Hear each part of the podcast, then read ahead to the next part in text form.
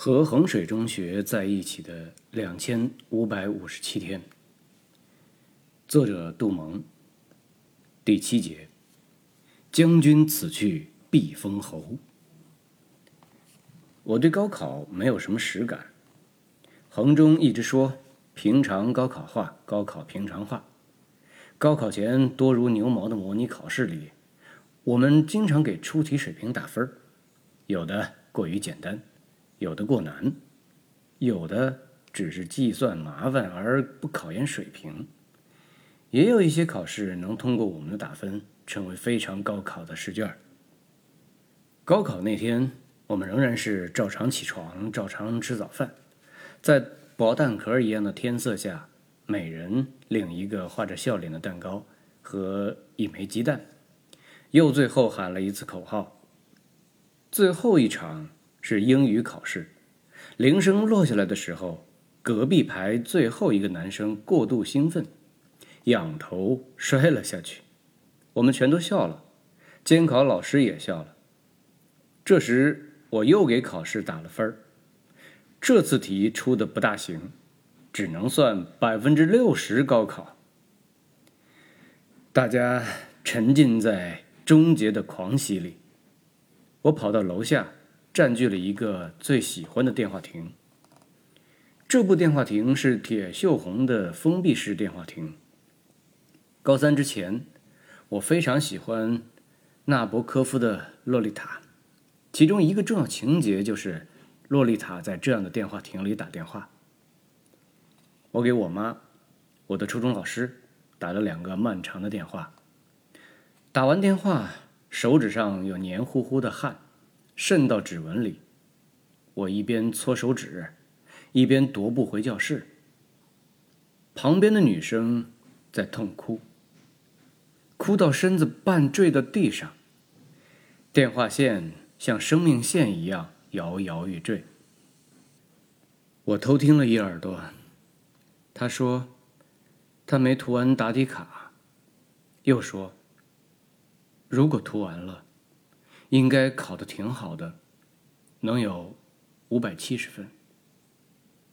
我听了，觉得这个分儿涂与不涂差别不大，就走了。路上原本空无一人，不知道从哪里冒出来了根哥，他穿着一件簇新的校服，脸上还是喜气洋洋，大摇大摆，鞋带儿。一晃一晃。平时如果迎面遇见他，我是有一点害怕的，可是那天完全没有。我甚至兴奋地和他打了个招呼。根哥大摇大摆，我也大摇大摆，感觉自己在走向全世界。接下来就算有再多再难的题，我都不会害怕。我最后考了六百七十一分，属于正常发挥的水平。我打算全报新闻系，第一志愿报了人大。我妈载我去石家庄见人大的招生老师，招生老师是一个中年男人。因为我语文考得很不错，一百三十四分。他认真听了我想读新闻系的原因，然后告诉我：如果你真的一定想做新闻，你就不要报其他综合性大学，你就直接在人大之后报某某大学。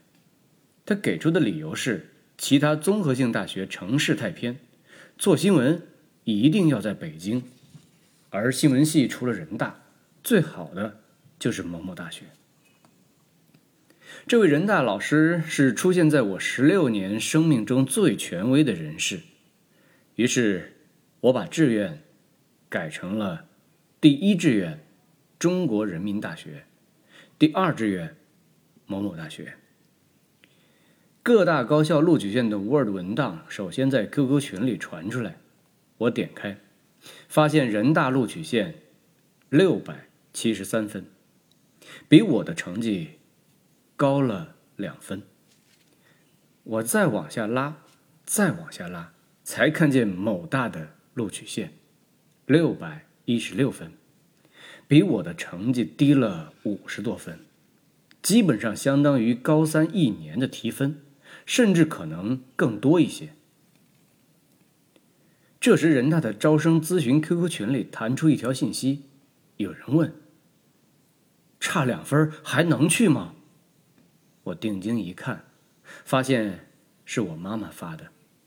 我立即把群退了。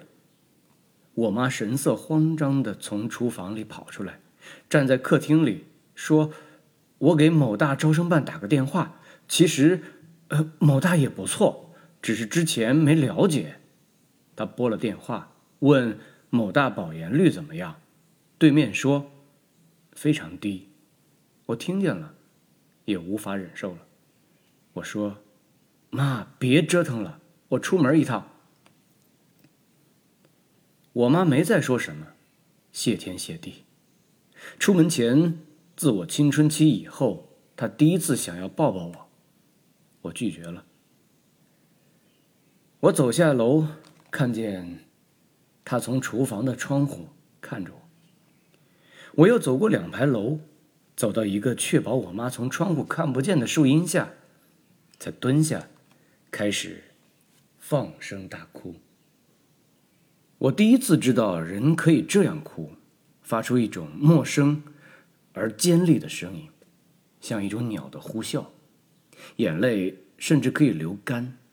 我的眼睛在之后一个星期都肿成红色的晶晶亮的小包。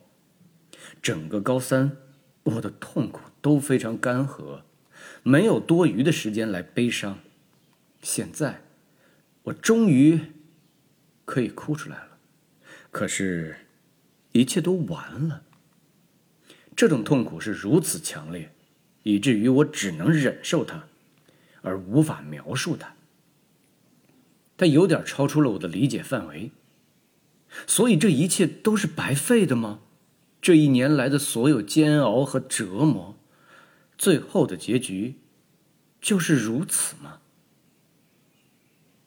数学老师说：“你考的也不错呀，怎么去了那种学校？”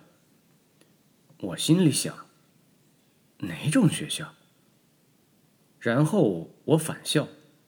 走廊里用红纸贴满了高考成绩和录取情况。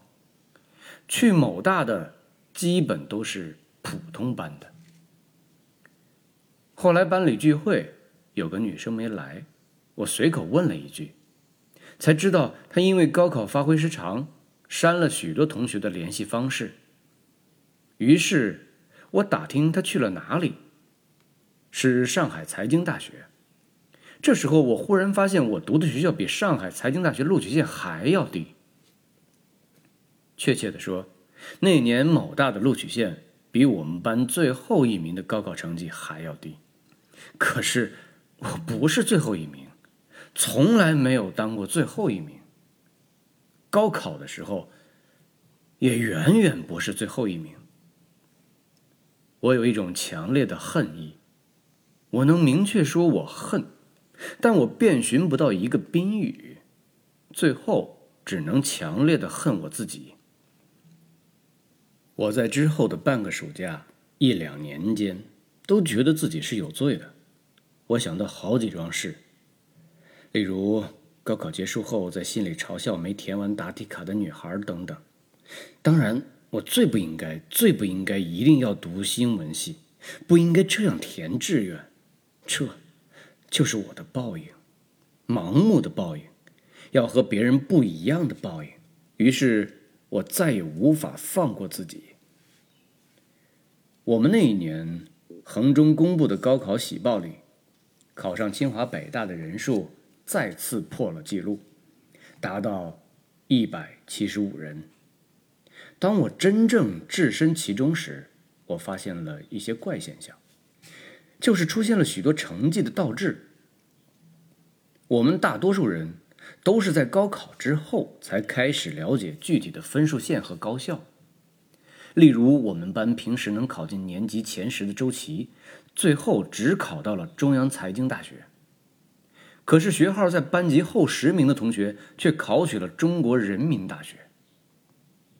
这在刚刚高考完的我们看来是不可思议的，简直荒谬。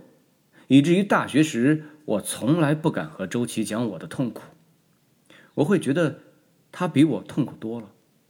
多年以后再正视，才能明白，在多次的车轮式复习中，即便是最后一名的同学，对知识的掌握程度也很高，运气和心态占了很大比例。从清北调到央财，并不是发挥失常，仍然是正常浮动的范围中。可是，在衡中，老师就会树立这样的观念：除了清华北大，考上其他的学校就是极差。衡中就像一个进击的巨人，巨人由无数的小人组成，小人们被告知。要努力向上爬，做头部，只有头部才算作出人头地。可是巨人实际上并不在乎最终谁是头部，谁从头部掉到了肩部，谁又被甩了出去。但头部是一定存在的，巨人一定会完成他的进击。我跟周琦说了巨人的比喻，他问我认不认识贾家。高二和他同班，我见过他一次，那是高三下学期。有一天我逃课，在教学楼门口遇见他。贾家剃了光头，头顶泛光，正双腿并拢，用一种奇怪的姿势，非常板正地坐在道路中央。我走过去仔细一瞧，他正在写放在腿上的一份卷子。周琦回忆说。高二的时候，经常会听到他一直在念一首出塞诗，大家那时候觉得他精神状态不太好。可是毕业多年，想起这首诗才觉得精准，写的就是我们与衡中的关系。这首诗是出关，将军此去必封侯，意思是学校一定会一年比一年牛逼的。后面周琦忘记了，我查了一下，将军此去必封侯，士卒何心肯逗留？马后桃花马前雪，出关争得不回头。